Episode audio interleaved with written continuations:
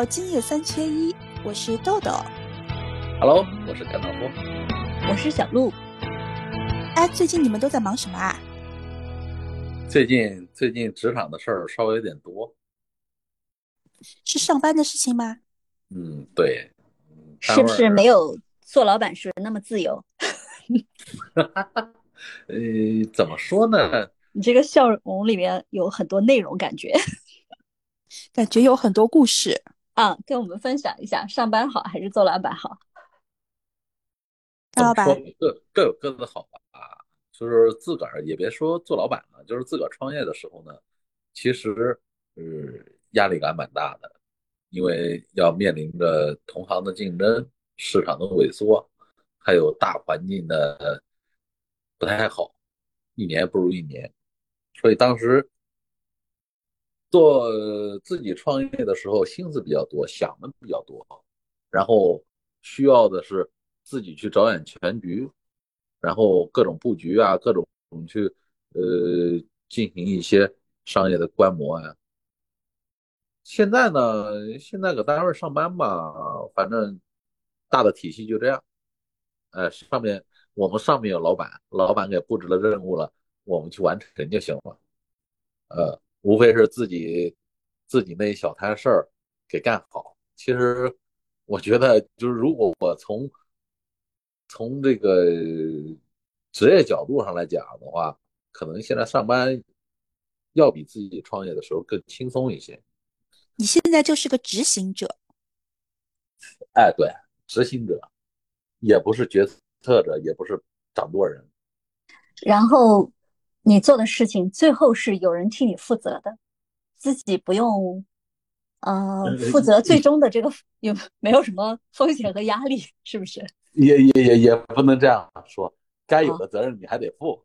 不是，那但你的那个责任仅限于你这一一小块田，你不必不必对前因后果所有的事情都负责，对，是不是？对对对对对？吧？嗯，嗯哎他就包干他自己一小块嘛。嗯，那小卢姐呢？啊，其实我我我也算创业者吧，但我更多算个自由职业者。但其实自由职业者最大的困难就在于，很多人都以为他好像很自由，但实际上真正你做了之后，你会发现是最不自由的。因为比如说你的这份事情，没有人可以去请假，没有人可以去替代你，自己事情自己干，对吧？对，就是嗯，没有任何人能够做你的这个靠山了那种感觉。那在上班的时候，无论如何，就是你遇到困难的时候，哪怕是呃不是其他同事的责任，但是你也可以求助啊，向你的上级、你的同事们去求助，呃，或者是你个人生活中有什么事情，你比如说你要请个假什么的，我觉得都还是有可能的，是吧？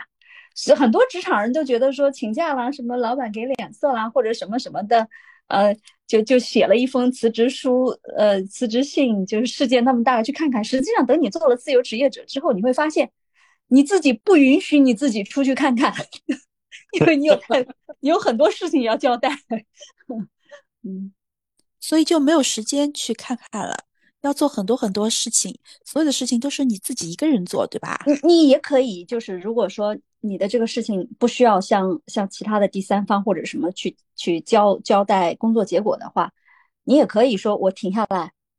但是你想到没有，你一旦停下来，你的事情，呃，比如说如果跟收入直接挂钩的话，那就意味着你立即没有收入了。比如说我做自由职业者的时候，因为疫情有一段时间有一些工作停滞了，那他就是完全没有收入的。然后我的工作室还有场地，我还要付房租，然后还可能会有一些其他的人工的费用等等等等，这都是我要承担的。反正我听下来，就是自己做老板的时候压力会比较大，自己的事情要自己做，但是应该也有很多好处吧。相比打工来说，可能更就是你能够做的决策会更多，就是你不用按照别人的指令来干活，这个东西呢，它本自由一点身既是缺点也是优点。缺点就是你可能是不自由了，但是优点就是呢，是另外一方面的自由，就是你是这个掌舵人了吗，你可以按照自己的心意来。就是自己是自己的第一责任人，然后想怎么干就怎么干。对，但但是这个前提是也不能太任性。像我之前因为任性啊，然后呃投入一些花了一些没有必要的开支，不能开源节流，就是呃没有那种就我以前工作的时候，可能公公司啊或者我的老板对这个财务把控的还是比较好的，哎，他有整体的规划，又控制成本。做员工的时候是最不喜欢公司和老板控制成本的，对吧？可能收入啊，或者公司的福利啊，觉得好像自己都受到了压榨，是吧？但是等你自己创业做自由职业者的时候，如果你没有这样的意识的话，可能你就会出现现金流的问题啊，或者什么之类的啊。这这种自由呢，它真的是一一面双刃剑，既是自由，但是也有风险，因为这个风险还是你自己的，反正就是你自己承担嘛。对对。那干老板呢？干老板，你任性吗？你是一个任性的老板吗？嗯，任性倒谈不上，但是我我觉得吧，就是反过来讲吧，一个企业你如果想想要生存，或者说想要更进一步的话，有的时候难免会做出一些尝试，比如说像以前啊，我我每年呃广州、上海，包括北京都会去跑。啊，上海有一些广告的展会，呃，要要去多学习，然后甚至遇到一些比较感兴趣的项目，就会尝试着稍微投资一些。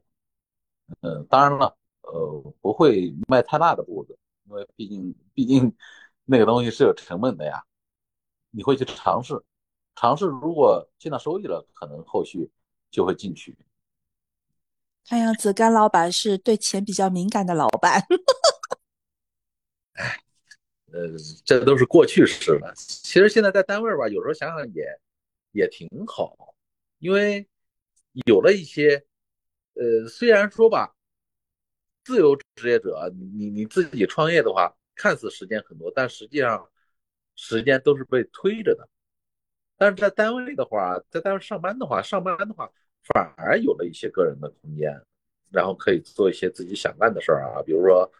我现在就利用空闲的时间看看直播，对吧？早上起来读读书，呃，然后这样我觉得也不失为一种好的一些，呃，工作加副业状态吧，应该是。就是上班了以后有更多的自己的时间了。哎，对对对。就作为自，就是作为老板的时候，反而就是围着这个公司转。然后所有的时间其实看似自由，但是一直在为这个公司、在为事业在打拼。对，你的心其实是跟你的这份事业、跟你的工作是捆绑在一起的。就是你不管是自由职业或者是创业做老板的话，对吧？假使你没有坐在办公室里，你没有坐在你的工作室里。你你可能走在路上，你回到家里，你躺下来睡觉的时刻，你可能都会想：哎，我明天要干什么？我我那个事情没有结果怎么办？交代不了怎么办？是吧？你你会要，呃，不说焦虑吧，至少你会在不断的为这件事情要考虑、要投入，对吧？但是工作的话，可能有的有，我觉得现在可能有一些人真的能做到下班电脑一关，与我无关。不知道是不是有人工作可以做到这个程度啊？我觉得反正至少是有可能有希望的。但是你要是自己单独创业的话，我觉得就没有办法有这种理想的工作和生活分开的状态。我这种感受特别强烈。我有一段时间就觉得我我的这个，呃，我自己的工作室的事情好像跟我的生活没有办法分开，就是工作和生活，工作呃在一起。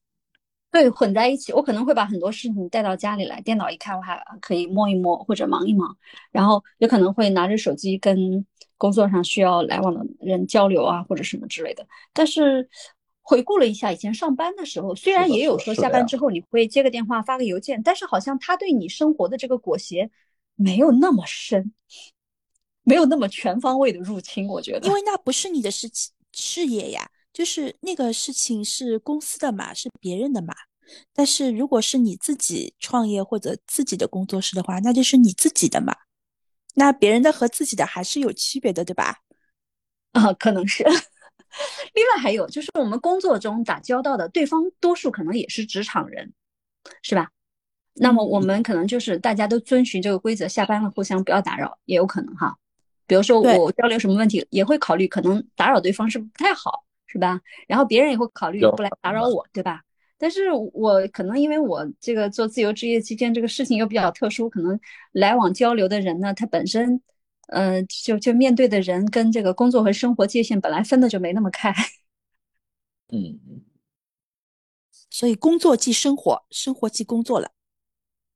对，那豆豆你呢？我记得你你你觉得你没有过创业我觉得，但是职场经历应该很丰富。我觉得上班的时候最烦的就是人际关系，就是就是你没有办法，就是你在一个环境里面没有办法摆脱那些你讨厌的人，嗯，他们天天都在，你也没有办法选择，是吧？你要跟谁打交道，不跟谁打交道？对，如果嗯，其实可以选择就是跳槽嘛，嗯，就你离开这个环境嘛。如果你还是想在这里的话，就是。嗯，这个你是肯定就是糟糕的一些人的话，你是没有办法避免的嘛，没有办法回避嘛。即使跳槽的话，你到了一个新的，比如仍然是职场环境的话，你的同事伙伴呀、你的客户啊、上级下级啊，这个你仍然是不能你自己决定的呀。对啊。如果你自己创业的话，你至少可以决定我招什么样的人啊，什么这个你是可以做自主的吧，是吧？对啊，这个就自由度就大了嘛，就是我爱跟谁在一起工作就跟谁在一起工作，是吧？嗯，我想要一个什么样的办公室氛围，我想要一个什么样的氛围，这是我可以自己打造的。对，我可以自己做主了吧。但是你在公司上班的话，你要去适应公司嘛，对吧？对对对，对吧？要去迁就别人，对吧？但你自己如果做老板的话，你就不用迁就别人。嗯，所以说是各有各的好处。但是职场这里面除了这个之外，还有一个就是有的时候来自于职场的压力。职场的压力的话，就是说你比如说有些私企公司啊，有些单子啊或者是任务啊，需要在规定的时间内完成，但是规定的时间又不够。那你只有被迫加班，所以有的事情哈，你从这个方面看它是好的，从那个方面看呢，它又是差的。你就比如说我们，我我刚才想到另外一个一点，就是既是职场的缺点，也是职场的优点哈，就是职场的收入呢相对固定一点，或者说这一个职位、这一个岗位所对对应的一个收入，它不会那种大起大落，是吧？然后你你可以预判我在什么职位什么样的收入，除非销售啊，销售可能比较特别一点。嗯，他那个起落的幅度比较大一些哈，然后大部分的普通的职场员工，我觉得可能，比如说技术人员啊，或者是什么办公室里面的行政人员啊等等，就是工作职责，嗯，业绩范围相对比较稳定的，收入也会比较稳定，对吧？我们能够看到你今年什么样，明年大概啊，我的前辈比我多工作了几年，他大概长到什么样，我们可以看到未来是什么样子。但是呢，如果你自己工作的话呢，你自己创业的话呢，可能这个弹性幅度就会更大一些。当然了，自己创业也不能说绝对就一定是赚更多的钱，也可能赔更多的钱，是不是？对，就是未知性会更大啊。对，如果你喜欢挑战性，你喜欢想要看到更多可能，那他创业就是一个优点。如果你承受不起这个风险，稳定的收入就是职场的优点，对吧？我觉得对于新人来说的话，还是先搬搬砖，积累一点经验，然后再考虑创业的事情会比较好一点。啊，现在的职场新人可能有一些天生的就觉得职场束缚了他，想要自己创业；还有一些可能会觉得找工作困难，然后被迫创业的，是不是都有这两种？我觉得，如果自己有选择的话，其实还是应该根据自己的性格、自己的这个需求来选择，会比较好一点。嗯，啊，不过有很多职场人啊，就是尤其是在工作当中接触的这个资金额啊，或者是工作范围啊比较大的时候，就这个平台本身可能比较好的时候，他会把这个平台带给他的一些眼界当成自己的能力，就觉得我出去创业，我就可以干这么大事业了。反正我见过有朋友是有这样子的，然后创业的过程当中往往就不那么顺利，就是他觉得跟想象中的差距太大了。哦，有的时候对我也觉得，就是看到过这种例子，就是在比较大的平台上面，他觉得平台给他的是他自己创造的，就是觉得自己无所不能，很厉害。然后其实其实如果是离开了这个平台的话，他什么都不是。对，不说什么都不是，至少他没有平台给他那么大的光环。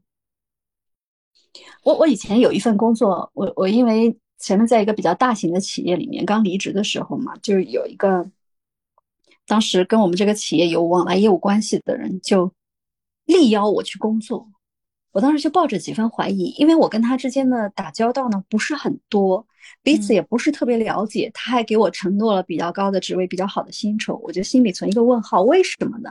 他看中了我什么呢？我后来想了，他可能看中了我辞职之前那个职位。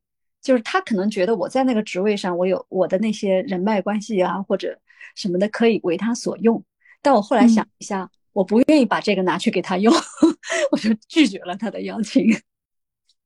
嗯，还有就是，我觉得这些人脉啊，就是你人品好，可能别人跟你关系好一点，但是你真的要去用的时候，你会发现，可能这些人脉也是你带不走的，有一些人脉是带不走的。对，是因为你在这个位置上面，你你在这个平台上面，别人才跟你就是走的比较近。对，一旦你离开了这个平台，其实你这些人脉什么都不是。我们刚刚讲的这一段呢，看似有点小跑题啊，但是我我回过头来想了一下，就是我们讨论的其实是嗯职场的这些资源和光环跟创业之间的关系是吧？还好像走的也不是太远，嗯，就是希望那些在职场。对创业动心或者蠢蠢欲动的人，多考虑一下啊！你真的是看清了创业的那些优点吗？还是你放大了创业的优点，放大了自己目前职场平台带给你的这种光环，或者是能力上的这种虚幻的幻想？对，就是对自己要有正确的认识，对创业或者是打工，就是有一个。客观的分析，然后再做出自己的选择，这样对自己的发展会更好。是的，嗯嗯。啊，那我采访一下你们，嗯，现在以你们当前的这种状态对自我的了解，如果你们马上开启一份新的人生里程的话，是去创业呢，还是去职场工作呢？嗯，我可能。会选创业，沉吟许久，选了创业是吧？嗯，我觉得我肯定会选一个自由职业。你说到这个自由职业，其实现在还有一个，现在大的环境上衍生了第三个，除了除了我们所谓的创业者和和我们就业者之外，应该还有一个，就像豆豆讲的自由职业。它不属于单纯的一个就业者，嗯，应该属于第三方的性质。比如说现在特别火的一个啊，就是外卖小哥，他不属于传统的职场行业，但你说它是创业吧，我觉得它也不能算算创创业，它毕竟是依附一个第三方的平台。嗯，还真有，就除了这个外卖，还有好多。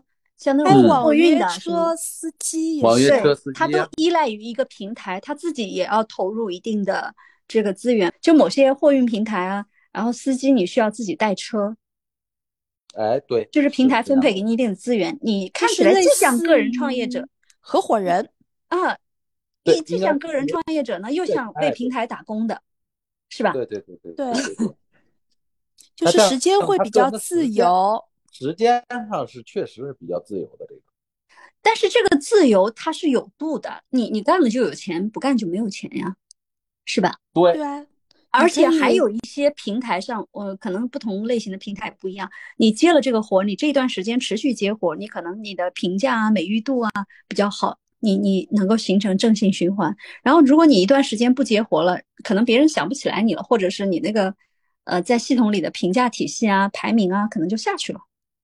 不同类型的平台可能对此也是不是也不一样？嗯，对。所以说现在就是说，在现在这个社会环境下，职业也是比较多元化的。我我觉得新人的话还是慎重考虑一下。嗯，慎重考虑一下，到底是我我我就光着膀子去创业了，就是我一出校门，或者说我一出一出家庭的这个这个氛围，然后就要投入到创业中，还是说，呃，你先去积累几年的经验，然后慢慢的、努力的、仔细的去思考一下自己的方向。我觉得这样可能要稍微稳妥一点。对，其实对每个人来说，没有最好的，只有最适合自己的。对对对对。嗯，问完你们了，我来说一下我的选择。嗯，未来一段时间，我可能需要比较多的时间和精力，要照顾家里的孩子啊、老人啊，所以我可能会觉得正常的一份时间比较确定，能双休，然后能朝九晚五这样比较稳定的工作更适合我。对，关于创业和和这个和我们在职场的话，其实还。还得像小卢姐一样，考虑到个人的一个情况。嗯，因因为我之前一段时间的自由职业，可能就确实有时候要花很多时间，然后我的工作时间可能大部分会偏周末。嗯，我就没有办法照顾家里的小孩，所以还要考虑个人的这个实际情况，对吧？然后调整自己的工作性质。嗯，不同的人生阶段也不一样。呃，那。小璐姐既然这样说了，我我又再想问一下，呃，小璐姐已经说完了，我我就问一下豆豆，嗯，你后续期间会不会会不会再有进入职场这种打算？我觉得如果是我的话，我会更倾向于自由职业，就是时间可以自己安排。嗯，这样的话，我觉得有更多的时间来照顾家里面。呃，也更方便我自己，这个更适合我自己自由的性格。嗯，也是。总之，你就要无拘无拘无束，是吧？啊，对，不能有束缚，向往自由。对，自由是最重要的。那其实你你应该适合做那种创造性的工作，什么艺术工作者之类的。否则，我觉得真的，呃，你看我我做过自由职业的，他。我就明白，他不是真正的自由，不适合你要求的这种无拘无束。哎，我现在就每天九点半开始打开电脑，开始看股票啊，然后每天三点钟就下班啦。这个是属于是自由职业，纯粹的自由职业。那那那他也不能说无拘无束，你的时间不是你定的，是那个对股市股票交易时间定，对吧？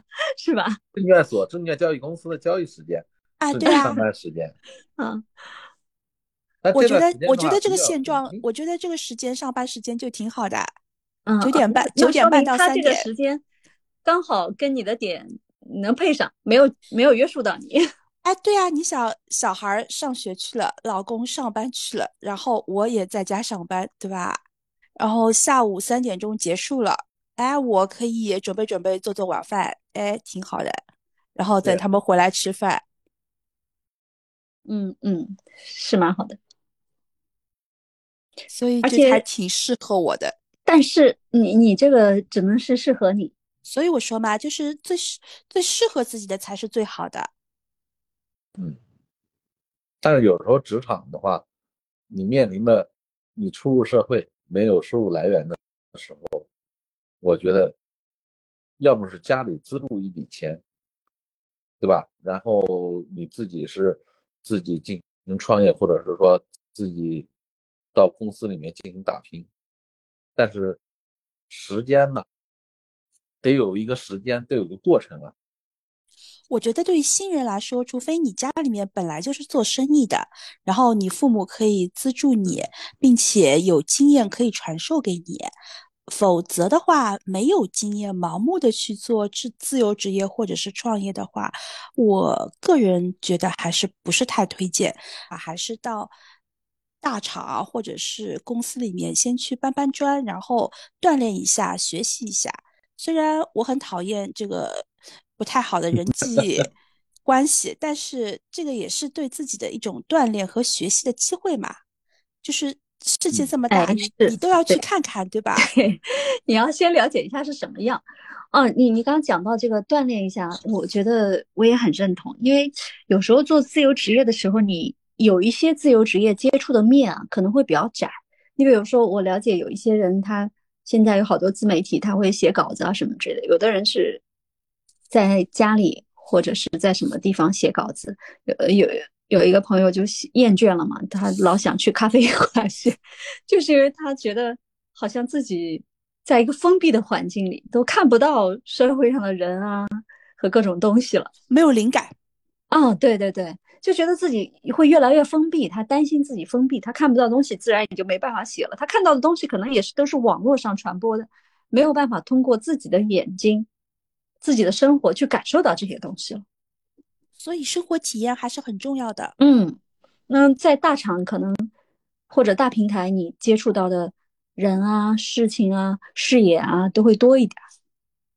对，其实作为不管是工作还是人来说的话，人的一生其实有更丰富的经验和人生体验的话，对一个人的成长也是很有好处的。就是我一直觉得，就是什么都要干一干，什么都要体验一下，这样对自己的成长会更好。